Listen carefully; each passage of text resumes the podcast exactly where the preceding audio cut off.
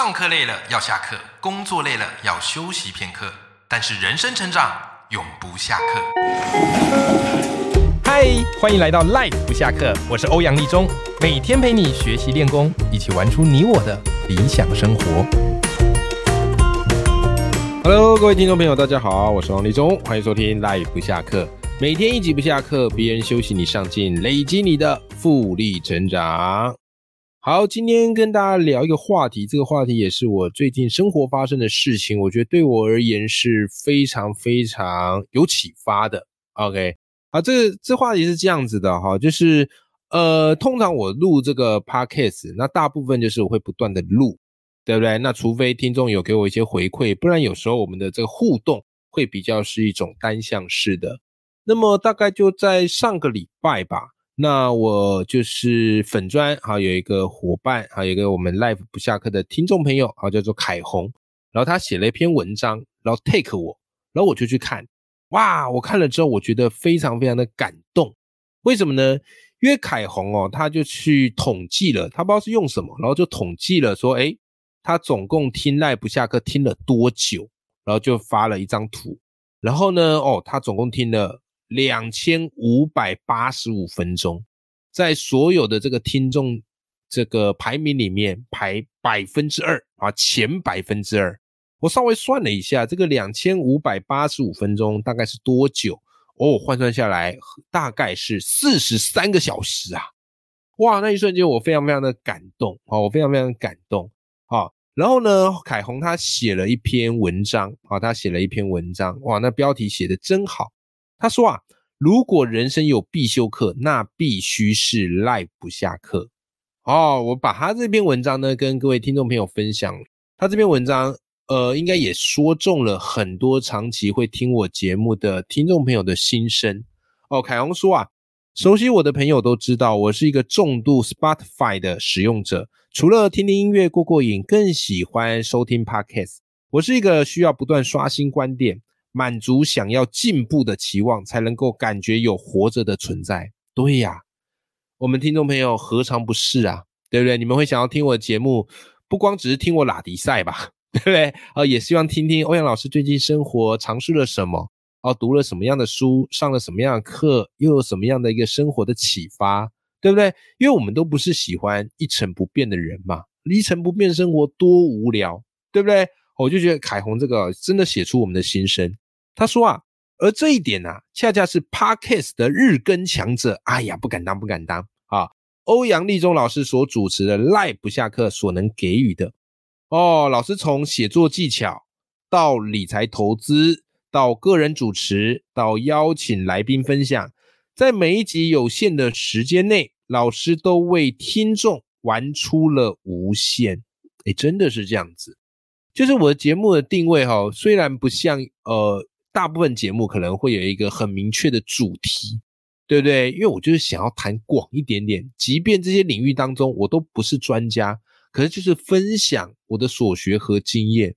对不对？而不是在自己专精的领域当中不断打转，这个是我个人的一个喜好以及对自己的一个期许哈。好，那凯红他接着说啊，他说这个虽然接触赖不下课啊，不满一年，我却透过节目不断更新自己，而且也向各领域的代表人物学习他们的心法啊，像是黄光文老师、福哥、小虎老师、大侠武林等等等，根本不是三言两语所能表达的啊。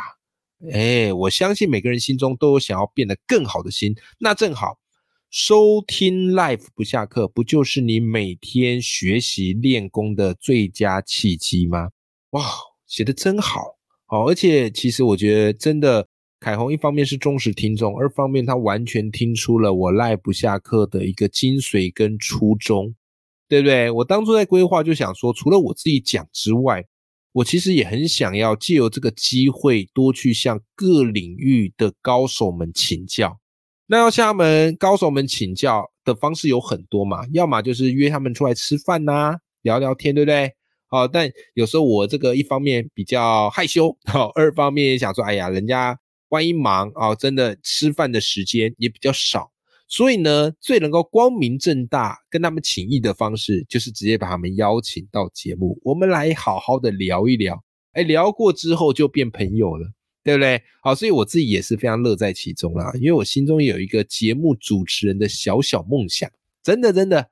OK，那既然没有什么电台或是电视找我，那没有关系啊。我觉得这个时代哦，我们最幸福的就是可以透过自媒体的方式，自己小本经营嘛。对不对？找你想要找的来宾，聊你想要聊的话题，然后也不受任何的规则或规准限制，就是畅所欲言。呃，这个就是经营，我觉得自媒体最棒的一种浪漫。OK，哦，然后凯红这一篇，我觉得我看了很感动，然后他给我一个很重要的启发。为什么？这个我也跟我们赖粉们说说这个心里话啊。其实我觉得我节目真的算蛮拼的哦，日更，对不对？然后就是这个内容广度也很多哦，你真的要说，哎，我花了非常非常的多的时间在里面，但有时候难免嘛，啊，自己心里呢也会有一个期待，想说，哎呀，这个节目呢有没有机会哦被更多人听见哦，有没有机会跃上这个排行榜？所以偷偷说，我每天啊没事，我都会稍微 care 一下，我今天的这个节目啊在 p a r k e t 的排行榜是多少，对不对？那如果你有做 podcast 的啊，或是你有常听 podcast 的经验，大家会知道，就是这个节目刚开始做的时候，会有一些流量的红利啊，因为你只要带多一点的新的听众进来，你的节目的排名就会提高。好，所以我的节目排名一度非常前面，但是慢慢趋向平稳。所以有时候看到自己的排名掉到后面，我虽然知道排名不过就只是一个游戏，但是你心里很难没有情绪的起伏。你懂我意思吗？又或者是像是这个 Apple Podcast，它每隔一阵子就会去精选一些节目嘛，啊，比方最多人收听的节目啊，知识量满满的节目啊，带来生活启发的节目啊。其实他每次一公布，我虽然觉得机会渺茫，但都还是抱着一丝侥幸的心态去点进去看看我的这个赖不下课有没有在榜上。那。目前的结果每一次都是蛮失望的，就是完全没有。那我也当然知道，他这个精选节目有他们的一个标准，那也可能这个我这个节目还不算是那种顶级流量的，对不对？啊，但是我每次都抱一丝侥幸，想说，哎呀，其实我真的做的蛮认真的哦，我几乎把我会的啊，或是我不会的，我找人来聊，哦，把这个节目做到至少每一集，我敢保证听众听完。除了觉得有趣之外，一定都有收获，对吧？啊，可是每一次呢，不管这个 p a r k e t 怎么样的精选啊，或者怎么样排行，我好像我的节目好像都没有在上面，所以心中的确是会有一点小小的失落。那这个我也跟我们 life 们这个坦诚嘛，虽然我都尽量做到好像情绪没有起伏，但是人嘛，当你付出了很多的时候，你难免会稍微想在意一下啊，这个成绩如何啊，这个是人心。对不对？好，然后甚至呢，有时候呢，心里当然会 murmur 嘛，想说，哎呀，我这个做日更的，人家也没有做日更呢，对不对？哦，花出的心力，哎，其实搞不好也比那些榜上有名的节目来得多啊，好可惜哦，为什么没有被看到？当然我知道自己还必须要更努力啊，但难免心中也会有一点 murmur，是吧？然后也会想说，哎，我这个日更都已经做到快四百多集了，好歹 Apple Podcast 还有各个平台应该要看到了吧？其实会这样啊，其实人性都会这样，就像是我鼓励很多学员去写作嘛，写文章嘛，然后去累积你的个人品牌嘛，对不对？其实很多人都做了，但我收到最多的学员，或是有时候会有一些我报文班学员的困惑，就来自于说，哎，老师，我都已经写那么久了，为什么好像这个回馈还有读者的量不见起色？有时候我也很难给他们一个很明确的答案，因为我知道每一个人的写作会爆红的那个点就是不一样，那个机运就是不一样，而且每一个人会上去的那个时区就是不一样。那我们所能做的就是不断持续的去产出，对不对？然后去坚持下去，然后静待时间给我们的复利，对吧？写作是这样子嘛？那同样我做节目也常常会遇到这样的一个状况。是吧？所以难免会觉得啊，我都已经付出那么多了啊，是不是应该要再多点回馈什么的？我都已经做那么认真了，这个流量或是排行啊，或是精选啊，是不是应该把我节目纳进去啦？是不是？好，所以我后来关注到，常常有时候会把焦点放在自己的付出跟努力之上啊，借以来合理化我的这样的一个抱怨啊，或者这样的觉得一个不甘心的心情。可是你知道吗？当我读到凯红这一篇哦，然后他又附上了这个他已经听了两千五百多分钟的这样的一个证明，那一瞬间哦，那一瞬间我突然领悟了，我领悟到什么事情？就有时候我们不要只顾着啊去看自己啊付出了多少，因为当我们只看出自己付出了多少，我们就会觉得我们得到什么样的成果应该是理所当然。但我们要知道，人生其实没有所谓的理所当然，你只能尽其在我，努力去做，那结果交给老天。最重要的是，你享受这样的一个过程吗？最重要是你在做这件事情的时候，你快乐吗？对吧？所以，当我们去追逐排名、去追逐流量，很多时候的确它会给我们一个 feedback，但它也可能是我们一个情绪困扰的来源。这时候我们应该怎么做？我突然发现哦，这时候我们应该啊回头啊哦去看看那些始终支持我们的读者、观众、听众。为什么？因为我看到这一刻，我觉得很感动的是，居然有。一个听众朋友，而且凯红应该是是马来西亚人吗？好，好像不是在台湾的，好像是海外的听众，对不对？好，居然有听众朋友愿意把他人生这么宝贵的时间，然后去怎么样嘞？去聆听你，去支持你，对不对？甚至把你的话给听进去。哇塞，那一瞬间我突然又找回我做 podcast 的这样的一个初衷。因为我 p a c k a g e 都是做免费的嘛，那当然里面会有一些这个工商时间哦，或是业配，这在所难免啦，对不对？因为你真的经营 p a c k a g e 那也需要花钱，对不对？好，那也需要有钱才有办法把节目做得更好，所以难免会穿插一些工商服务什么的。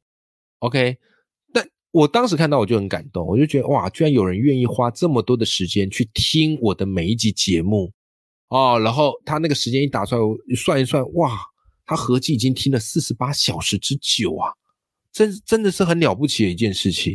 OK 啊，四十三小时啊，四十三小时之久。好，所以这个给我一个很重要启发啦。那我自己从这件事情呢，我得到三个启发，想来跟听众朋友哈分享一下。这个我们人生都会遇到嘛。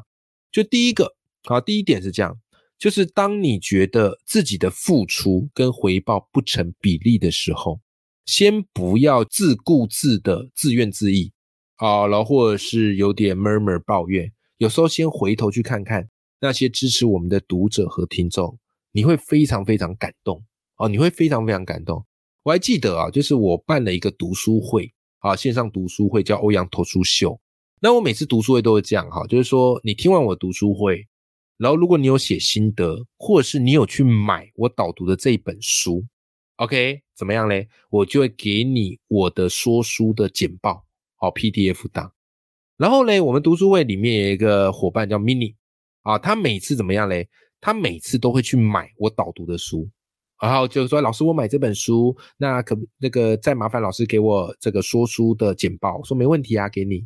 然后嘞，他就会问我说，老师啊，你什么时候会出书啊？其实我真正最想买的是你的书。啊，是你的书啊，老师，你赶快给我一个机会，可以去买你的新书。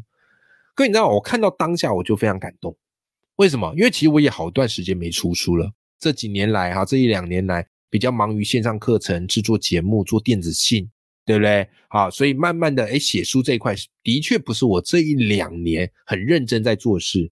但是你看到，就是 mini 这样的一个读者，他给你这样的一个回馈，你就知道说啊。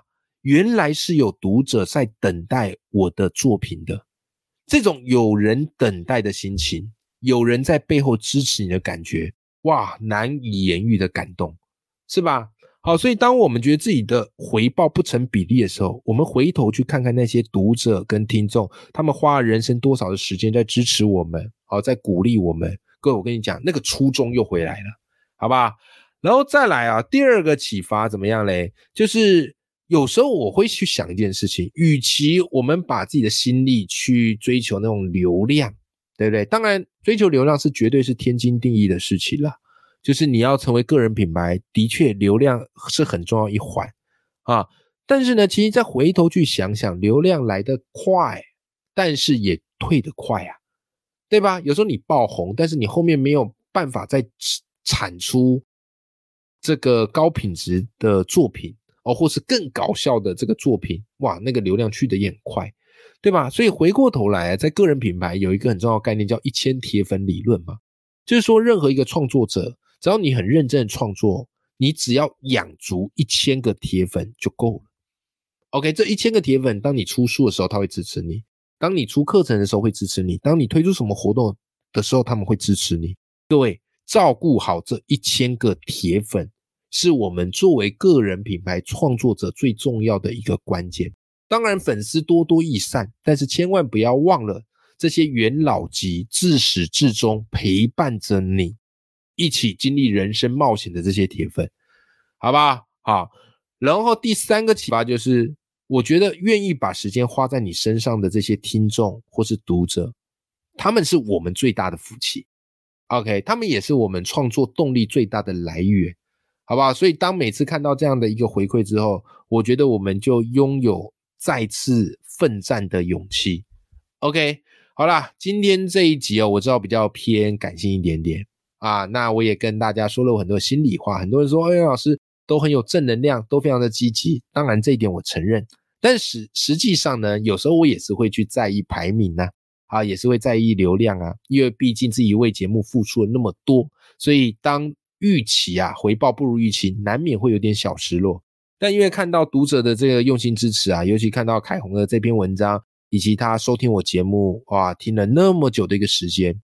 啊，我终于找回当初做节目的那个初衷以及感动啊，所以这边也特别录制了一集啊，非常感谢凯红的支持啊，也非常感谢赖不下课的听众朋友们啊，希望这一集啊都能够找回大家当初创作的那个初衷，不管你是透过文字啊，或是透过声音啊，或是透过影像啊，当初的那个创作的初衷，我觉得是很重要啊。虽然到最后我们都会想要追求变现。这个也绝对是天经地义，但是在变现的同时，也回去看看自己当初为什么做节目，不就是因为我们很喜欢那种有人愿意听你说，有人愿意看你文字的那种感动？OK，好，那么永远要记住，眼里有光，心中有火的自己。我们下期节目见，拜拜。